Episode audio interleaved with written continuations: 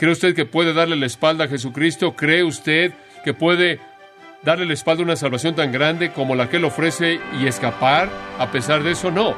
Ellos ni siquiera pudieron escapar bajo el pacto antiguo, mucho menos bajo el nuevo.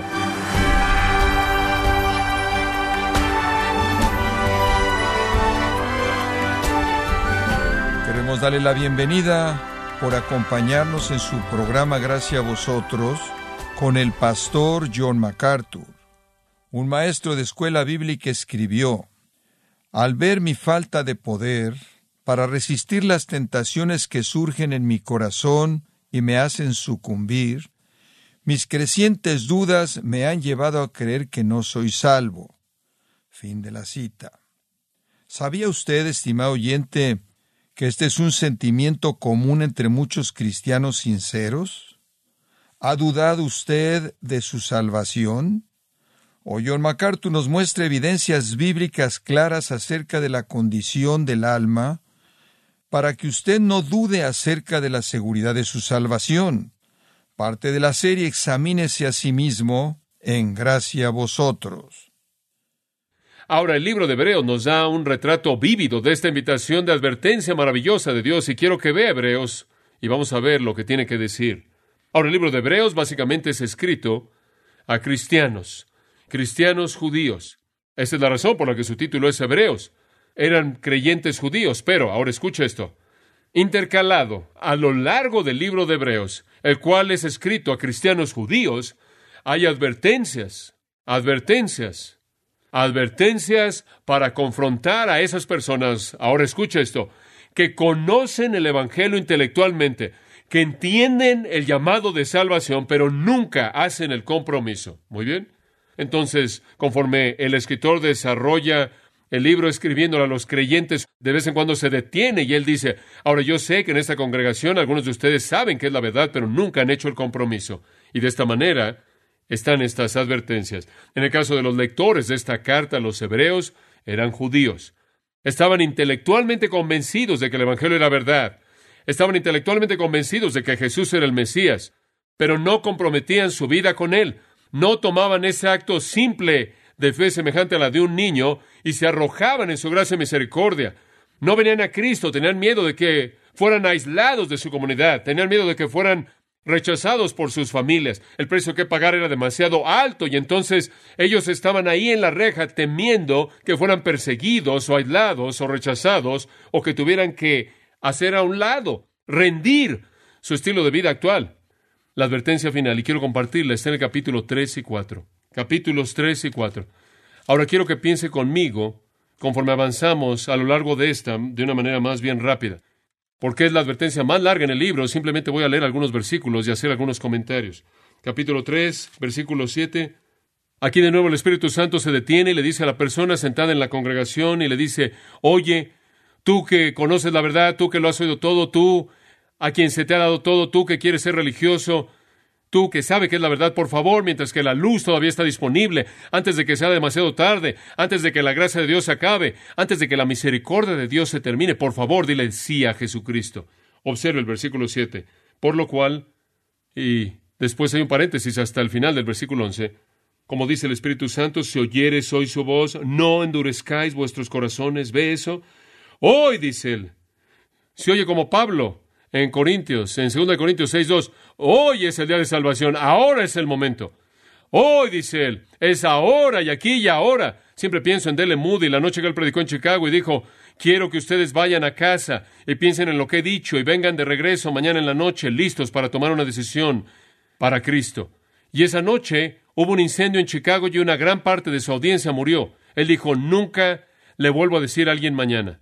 Hoy si huyeren su voz, no endurezcáis sus corazones. Y de nuevo le da una ilustración, como en la provocación. ¿Qué fue eso? En el día de la prueba en el desierto, él dice, les quiero dar una ilustración. Hubo un pueblo que endureció su corazón. Hubo un pueblo quien tuvo un día de prueba, un tiempo en el desierto. Y en lugar de decirme sí, y en lugar de responder, en lugar de oír mi voz, endurecieron sus corazones. Cuando fue, versículo 9, donde me tentaron vuestros padres, me probaron y vieron mis obras cuarenta años. Ahora sabemos dónde estamos, ¿verdad? Tenemos el desierto en el versículo 8, 40 años en el versículo 9. Estos son los 40 años de Israel en el desierto. Y el versículo 10 dice, a causa de lo cual me disgusté contra esa generación y dije, siempre andan vagando en, en, su corazón y no han conocido mis caminos, por tanto juré en mi ira, no entrarán en mi reposo. La palabra reposo ahí significa Canaán. Esas personas no van a Canaán. Y eso es lo que pasó, ¿verdad? ¿Qué le pasó a la generación entera en el desierto? Todos murieron, ¿verdad? Dios juró, no entrarán en mi reposo. Y hasta el último de esa generación murió en el desierto y nunca entró a la tierra prometida. Y entonces él dice, versículo 12, mirad, hermanos, que no haya en ninguno de vosotros corazón malo de incredulidad para apartarse del Dios vivo. Más vale que veas tu propia vida y te aseguras de que no hagas lo mismo. Aquí Dios está listo para llevarte a su reposo. Aquí está Dios listo para llevarte a su reino. Aquí está Dios listo para llevarte a la salvación. Pero endureces tu corazón y eres sorprendido en el acto malo de incredulidad, apartándote del Dios vivo. Oh, no dejes que eso te pase a ti, dice él, como les pasó a ellos. Como puede ver, hubo un día en el que se le acabó la paciencia a Dios. Él fue paciente durante un tiempo y después él dijo, es suficiente y murieron en el desierto y nunca llegaron a la tierra, la cual debía ser su reposo. Cuatrocientos años de esclavitud, cuarenta años de dar vueltas. Oh, cuánto anhelaban llegar a Canaán, la tierra que fluye con leche y miel, y nunca llegaron ahí. Murieron en el desierto debido a la incredulidad. No creyeron en Dios, así de simple. Y le voy a mostrar por qué en un momento sino que más bien dice en el versículo 13, antes exhortados los unos a los otros cada día. Y por eso estoy haciendo este mensaje. Exhorten a la gente diariamente y díganle hoy, entre tanto que se dice hoy, para que ninguno de vosotros se endurezca por el engaño del pecado. Hoy es el día. No deje que pase otro día. Si usted rechaza a Cristo hoy, será más fácil mañana. Si es más fácil mañana, será más fácil el día siguiente y así continúa y usted se endurece a sí mismo. Porque versículo 14 somos hechos participantes de Cristo, con tal que retengamos firme hasta el fin nuestra confianza del principio. Esa es la prueba, si realmente somos redimidos. Entre tanto que se dice, si oyereis hoy su voz, y todo esto es citado del Salmo 95, no endurezcáis vuestros corazones como en la provocación o en la prueba. ¿Quiénes fueron los que habiendo oído le provocaron? ¿No fueron todos los que salieron de Egipto por mano de Moisés? ¿Y con quién estuvo el disgustado cuarenta años? ¿No fue con los que pecaron, cuyos cuerpos cayeron en el desierto? ¿Y a quienes juró que no entrarían en su reposo, sino aquellos que desobedecieron? Y versículo 19, vemos que no pudieron entrar a causa de incredulidad. La incredulidad es la razón final por la que no viene a Cristo. Usted no cree, usted no cree lo suficiente. Usted no cree que Él puede realmente transformar su vida. Usted no cree que vale la pena. Usted no cree que Él puede hacer su vida lo que debe ser. Usted quiere aferrarse a lo que tiene. Ustedes no quieren arrojarse en fe a Él. Ustedes quieren proteger su reputación, quieren proteger su ocupación, quieren proteger sus relaciones familiares, no quieren ser perseguidos. Ustedes no están listos a dar un paso de fe y entregar su vida a Jesús y entonces debido a la incredulidad terminan muriendo en el desierto y sus cadáveres terminan ahí nunca entran al reposo de Dios. Bueno, esta es una ilustración vívida, ¿no es cierto? Vívida. ¿Puede usted imaginarse cuán vívido habría sido ver todos los cadáveres de un par de millones de hijos de Israel ahí en el desierto, bastante vívido. Murieron a causa de incredulidad, nunca entraron en su reposo. Ahora, todo eso es un retrato de lo que el escritor de Hebreos quiere decir en el capítulo 4, y quiero que lo vea conmigo. Proverbios 29.1 dice, el que es reprendido y endurece su cerviz, repentinamente será destruido sin remedio. Ahora escuche, Dios ofrece un reposo a la gente, está disponible y entramos al reposo de Dios por fe. Creo que el reposo del que está hablando aquí es la salvación. Y le mostraré conforme avanzamos lo claro que es. Yo creo que es la salvación. Ese es el reposo. Y entonces Él dice, quiero que entren a mi reposo. No es un sistema de obras. Usted entra por qué? Por creer. Así como usted es mantenido afuera al no creer. No es lo que usted hace o no hace, es lo que usted cree o no cree. Ahora quiero que entienda esto conforme vemos el capítulo 4. Quiero que vea en primer lugar la disponibilidad del reposo. Quiero que oiga la invitación que le hace a la gente que está sentado ahí en la orilla. Escuche, versículo 1. Temamos, de nuevo, en plural, esta es la congregación judía a la que le está hablando. Le estoy hablando a ustedes. Y entonces lo uso para hablarle a ustedes. Temamos, pues, o más vale que teman. No sea que permaneciendo aún la promesa de entrar en su reposo, alguno de vosotros parezca no haberlo alcanzado. Digo, lo que está diciendo es, oh, ¿no sería terrible saber que Dios nos ha dado la promesa del reposo, pero quedamos cortos de ella? ¿Puede imaginarse si fuera uno de esos hijos de Israel viviendo en esclavitud en Egipto, cómo habría sido usted oprimido y cómo habría sido empujado como esclavo de una cosa a la otra, tratando de hacer ladrillos sin paja, y habría sido golpeado y abusado y golpeado, y durante años y años su familia había atravesado por eso siglo tras siglo tras siglo tras siglo, y finalmente Dios envía un liberador, un liberador poderoso llamado Moisés. Moisés tuvo una vida dispuesta y la entregó a Dios, y Dios hace que saque a estas personas. Puede imaginarse cómo el mar rojo se abrió y pasaron por ahí y se voltearon y vieron el ejército de Faraón ahogarse y continuaron regocijándose listos para ver lo que Dios había preparado para ellos, la tierra de Canaán, la tierra fluyendo con leche y miel, saliendo de la esclavitud increíble, y nunca la vieron, ¿se da cuenta? Quedaron muertos, con los cadáveres ahí en el desierto. Y él dice, más vale que teman, no sea que Dios, habiendo colocado frente a ustedes el mismo tipo de promesa, el mismo tipo de Canaán, el mismo tipo de tierra de leche y miel, nunca lleguen ahí, aunque en un sentido han escapado de la esclavitud. Es como Pedro dice, han escapado de las corrupciones del mundo, han sido sacados de las corrupciones del mundo, pero nunca entran en el reino de Dios. ¿Se da cuenta? Tienen ustedes una reforma, no una regeneración. Hay mucha gente que quieren a Jesús como Salvador, quieren un liberador que los saque de la esclavitud, nada más que no quieren a un Señor en qué confiar para llevarlos a Canaán. ¿Se da cuenta? ¿Y sabe lo que le pasa a personas que solo quieren un Salvador? Mueren en el desierto, nunca conocen a Dios. Él es Salvador y Señor. Y entonces Él dice, queda un reposo para nosotros en el versículo 1. ¿Sabe una cosa? Esa simplemente fue una ilustración allá atrás, Canaán. Ese era un retrato. Todavía hay un reposo. No es demasiado tarde. Él le dice a estos judíos, no es demasiado tarde. Dios tiene otro reposo. No un reposo de Canaán, sino un reposo espiritual y de salvación. Y todavía está disponible y todavía está ahí. Oh, qué tragedia sería si ustedes quedaran cortos de eso, como sus ancestros quedaron cortos de Canaán. El reposo del que habla es la salvación. Entonces la disponibilidad del reposo. Dios ha extendido su amor a ustedes, Dios ha abierto sus brazos y dice, hay un reposo para ustedes, es reposo, reposo de su actividad personal, de justicia personal, reposo de sus temores, reposo de sus ansiedades, reposo de sus frustraciones, reposo de la culpabilidad del pecado, reposo, está disponible. Y Jesús dijo, el que a mí viene, no le que, echo fuera, no le echo fuera. Está disponible para cualquier persona que viene y todo aquel que quiera, venga, es un reposo. Pero sabe una cosa, usted puede saber acerca de él, creer en todo esto y sentarse ahí y escucharlo y quedarse corto y su cadáver morirá en el desierto de la incredulidad y nunca entrará en la tierra prometida. Así es como muchas personas son. Quieren un Salvador para sacarlos de la esclavitud. Quieren un Salvador para sacarlos, liberarlos de la esclavitud. Pero no quieren un Señor para encomendar su vida a Él. Observe la base del reposo, versículos 2 en adelante. Dice usted, bueno, ¿cómo obtenemos este reposo? Muy simple, porque también a nosotros se nos ha anunciado la buena nueva como ellos, pero no les aprovechó el oír la palabra por no ir acompañada de fe en los que la oyeron. Dios les dijo que era el reposo, pero debido a que no creyeron, fueron condenados a dar vueltas durante 40 años y después morir. ¿Se da cuenta? Y sabe una cosa, la única razón por la que dieron vueltas era simplemente para que todos murieran. Sus cadáveres quedaron en el desierto porque no creyeron. Estaban listos para ser salvados de Egipto. Querían un Salvador, pero no estaban listos a obedecer en fe y tener un Señor. ¿Y qué es lo que está diciendo? Miren, Él está diciendo, la disponibilidad del reposo es ofrecida. La base del reposo deben oír el Evangelio y mezclarlo con qué? Con fe. Tiene que creerlo. Tiene que creerlo. Pero Él dice, si no está mezclada con fe, no importa. Versículo 3. Pero los que hemos creído, entramos en el reposo. Es solo aquellos que creen los que entran. El siguiente dice, de la manera que dijo, por tanto juré en mi ira, no entrarán en mi reposo. Aunque las obras suyas estaban acabadas desde la fundación del mundo. ¿Sabe una cosa? Dios desde el principio del mundo estaba creando un paraíso. Es correcto. Versículo 4.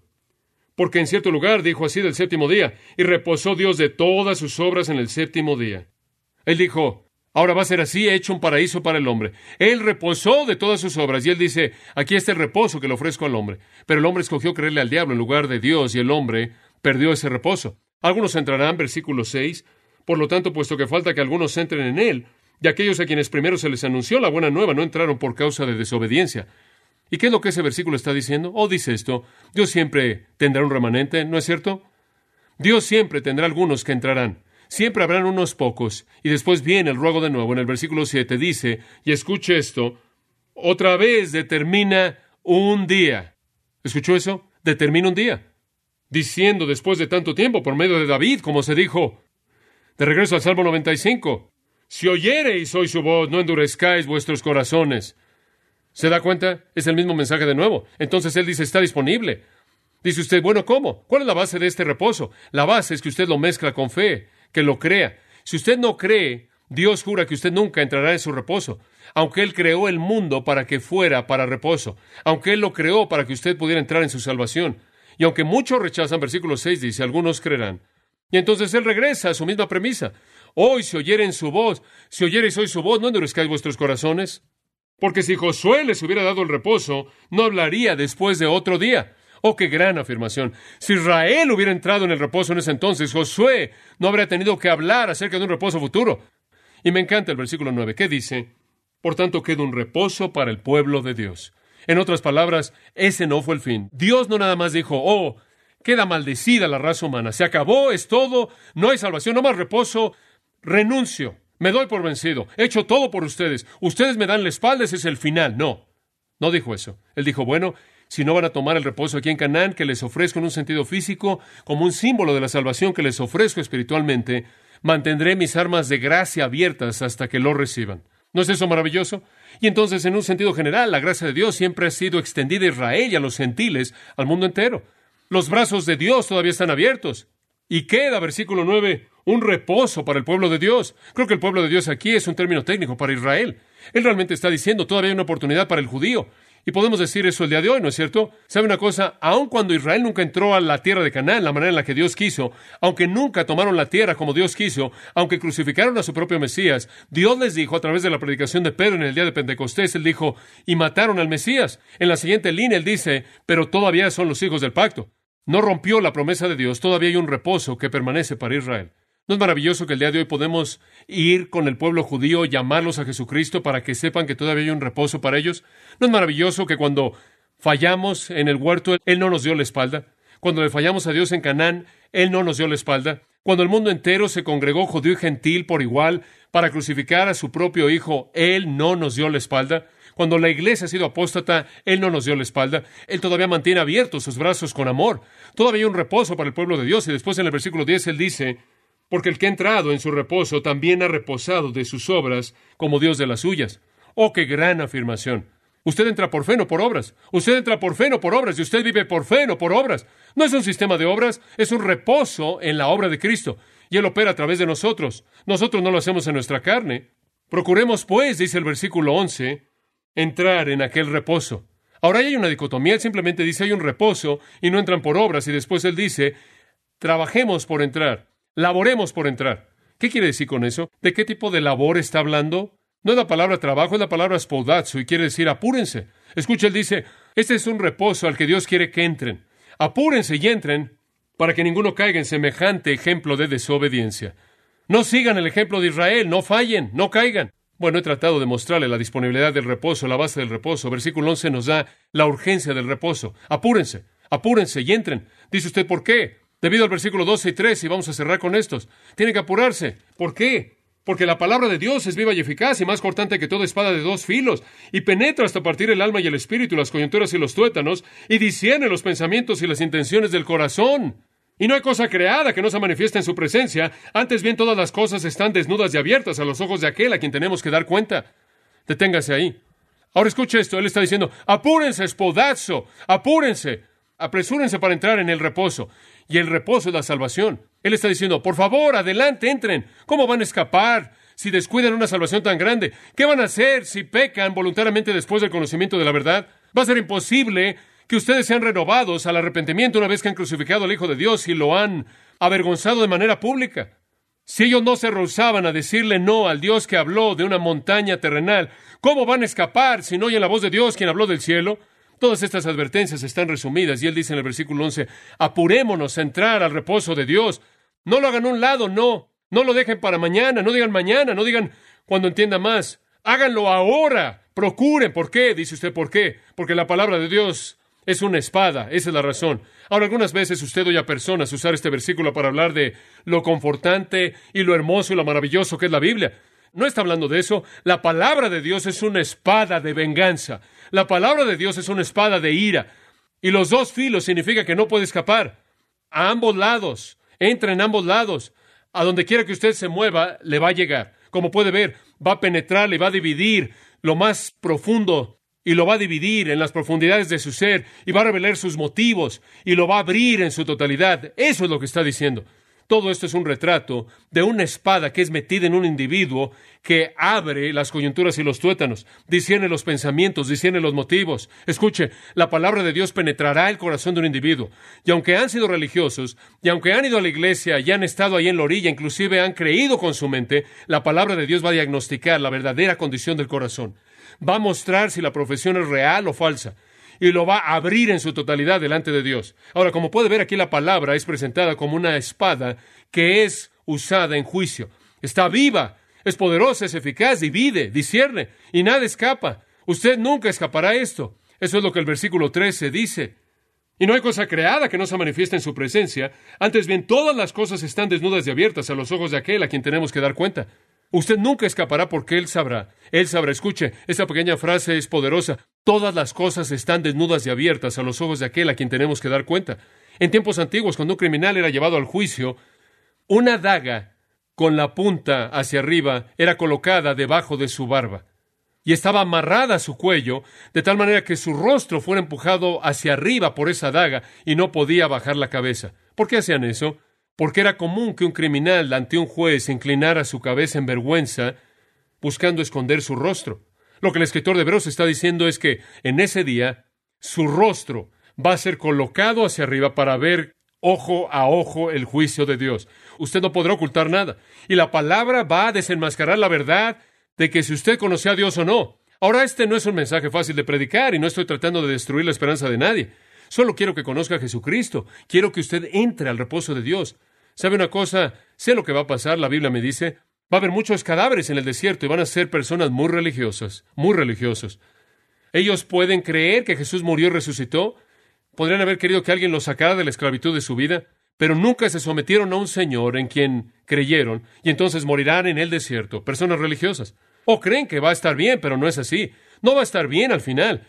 Va a ser terrible al final cuando la espada de juicio de Dios caiga. Hoy, hoy es el día para entrar en su reposo. Escuche esto. El explorador Edward Parry estaba explorando en el Polo Norte. Él llevó a su tripulación a las extremidades de ese desierto blanco y se esforzaron por caminar lo más lejos que pudieron en dirección al norte. Los días eran largos, lo más lejos que pudieron en dirección al norte. Entonces, mientras que la noche continuaba y estaban rastreando las estrellas y determinando su posición exacta, y después caminaron por horas y horas y horas y hasta que finalmente volvió a oscurecer. Habían caminado por esa región blanca por horas. Conforme las estrellas salieron, examinaron las estrellas y volvieron a revisar para ver qué tan lejos habían avanzado. Para su sorpresa, descubrieron que estaban más al sur de cuando comenzaron. La realidad es que estaban caminando hacia el norte en un flujo glacial que iba hacia el sur. Y me atrevo a decir que muchas personas que están esforzándose, caminando de manera vigorosa, en un flujo glacial de obras en las que están ocupados para hallarse que están más al sur de cuando comenzaron. Escuche, si usted está tratando de llegar ahí por sí mismo, usted cree que simplemente saber o conocer la verdad es suficiente, usted está mal. Hasta que usted se entregue a Jesucristo, usted está viviendo en un peligro inminente del juicio de Dios. Oremos. Padre, te damos gracias por la claridad con la que nos hablas en tu palabra. Oh, cómo penetra. Padre, simplemente oro tanto en este momento con todo mi corazón por aquellos que puedan estar aquí en esta situación. Si hay alguien que sabe que es verdad, pero todavía no ha abierto su corazón a Jesucristo, que este sea el momento en el que hagan eso. Permítame hacerle una pregunta al cerrar. ¿Por qué no se arrepiente? ¿Por qué no le dice, Señor, quiero saber si realmente soy cristiano? Simplemente examínese a sí mismo. No debería tener miedo de hacer eso si realmente lo conoce. Si tiene algunas dudas, y no sabe si realmente ha hecho ese compromiso con Cristo, entonces probablemente no lo ha hecho. Y quizás necesita decir, Señor Jesús, he estado en la orilla por mucho tiempo y he conocido la verdad por mucho tiempo. Y ahora quiero entregarle mi vida a Jesucristo, someterme al Rey, quiero dejar mi pecado, quiero someterme a Él, quiero aceptar su salvación, quiero caminar bajo su señorío. Quizás usted simplemente necesita decir, Cristo, dejo mi pecado, creo en ti, me someto a ti como Señor. Realmente no sé qué pasó en su corazón, obviamente. El Señor sí. Si usted sabe que necesita a Jesucristo y sabe que es la verdad, en una fe semejante a la de un niño, diga, Señor, creo, me entrego a ti, limpia mi pecado, me arrepiento y reina como Señor. Padre, te damos gracias en esta noche por tu palabra y te damos tantas gracias por su verdad tremenda. Señor, cómo toca la vida. Es tan obvio que es tu libro porque nadie podría conocer estas cosas, todas estas cosas que pasan en nuestros corazones más que tú. Gracias por hablarnos. Oramos esto en su maravilloso nombre. Amén.